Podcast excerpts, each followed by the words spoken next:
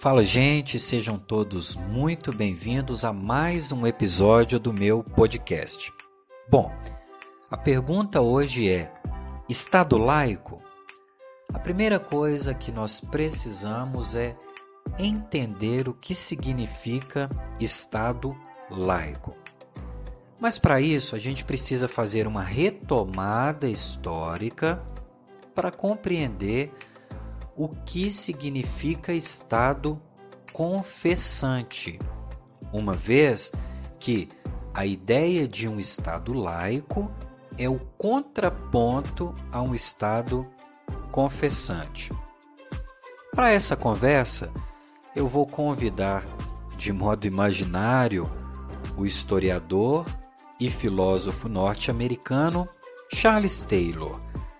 Em sua obra Uma Era Secular, Taylor se debruça sobre a história para entender o que foi a sociedade no período medieval e o que se constitui a sociedade no período moderno.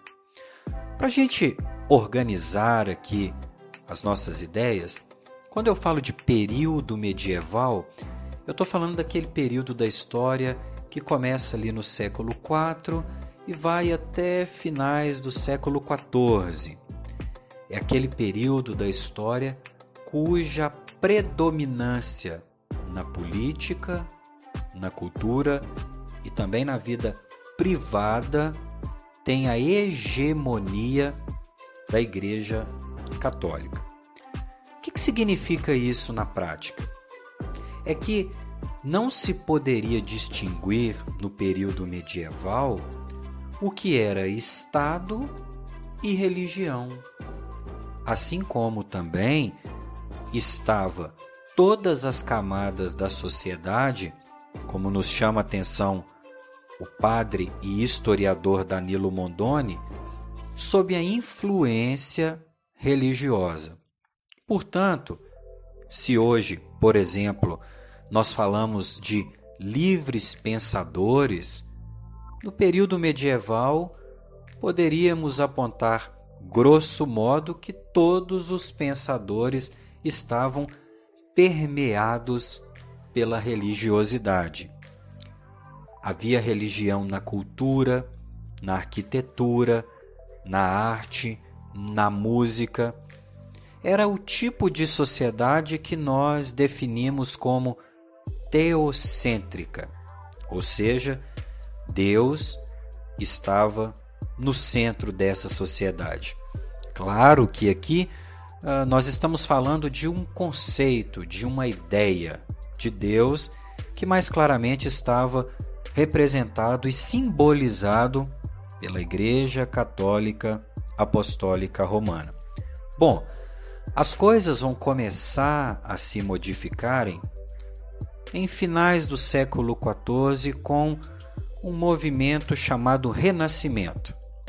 Era um movimento artístico e posteriormente também filosófico, chamado Renascimento porque, grosso modo, queria fazer ressurgir o modelo de sociedade como havia existido na Grécia antiga, a evocação da filosofia, da crítica, da dúvida, da liberdade de pensamento se torna um modelo ideal que esses pensadores renascentistas querem ver ressurgir nesse modelo de sociedade vigente. Entretanto, para que isso ocorresse, era imprescindível que houvesse a secularização do Estado. E o que, que significa? Significa que o Estado não poderia mais ter a predominância da religião sobre ele. Nas palavras de nosso amigo Charles Taylor, significa o primeiro conceito de secularidade é o esvaziamento da religião no espaço público. Ou seja, ao contrário de como era no período medieval, Em um Estado secular, política é uma coisa, religião é outra. Política é algo da vida pública. Religião é algo da vida privada. Não significa que eu não possa ter as minhas convicções e crenças. Significa que minhas crenças e convicções pessoais não podem determinar a vida política da minha sociedade. Então, esse é um primeiro conceito que começa a trazer clareza para nós.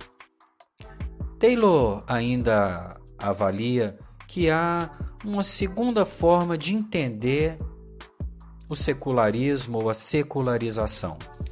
É aquele modelo de sociedade que vive uma transição radical.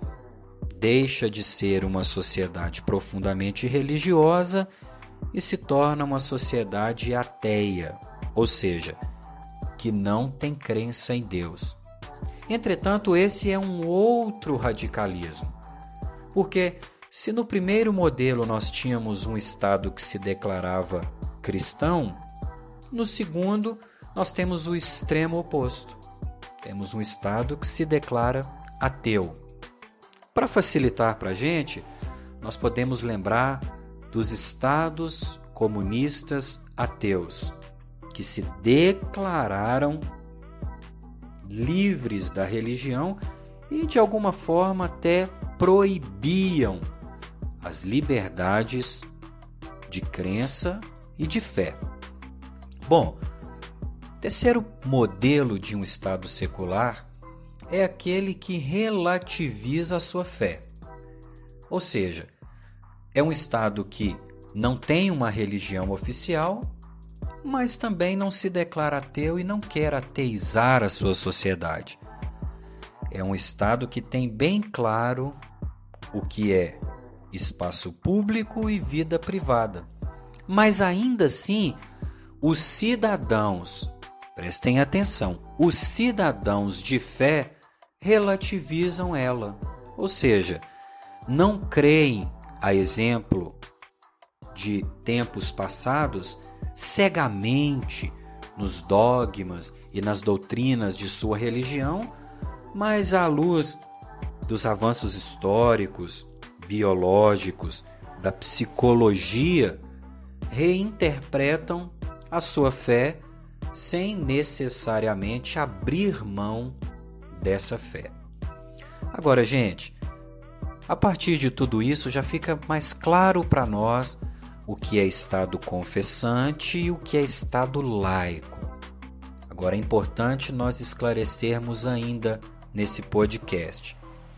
Estado laico não significa um Estado que tolhe as liberdades de fé, diga-se de passagem, ou mesmo a liberdade de não ter fé não crer, ser ateu.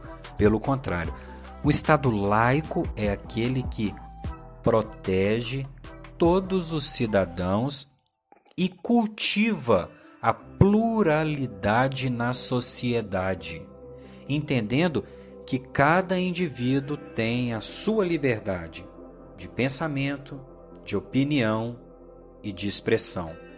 Aliás, é o que rege, inclusive, o artigo 5 da Constituição brasileira. Portanto, um Estado laico é saudável, porque ele é o oposto de um Estado fundamentalista. Bom, para explicar esse palavrão, eu precisaria de um outro episódio para esclarecer. Mas, grosso modo, o fundamentalismo é aquele tipo de crença cega em um dogma que leva o crente a tentar impor a sua verdade sobre os outros e que acaba dicotomizando o mundo. Eu sou de Deus e quem não crê como eu é do demônio. E de algum modo milita contra as liberdades individuais. Portanto, sim, precisamos de um Estado laico porque em uma sociedade onde o Estado não é laico, nós corremos o risco de nos adoecer com o vírus do fundamentalismo.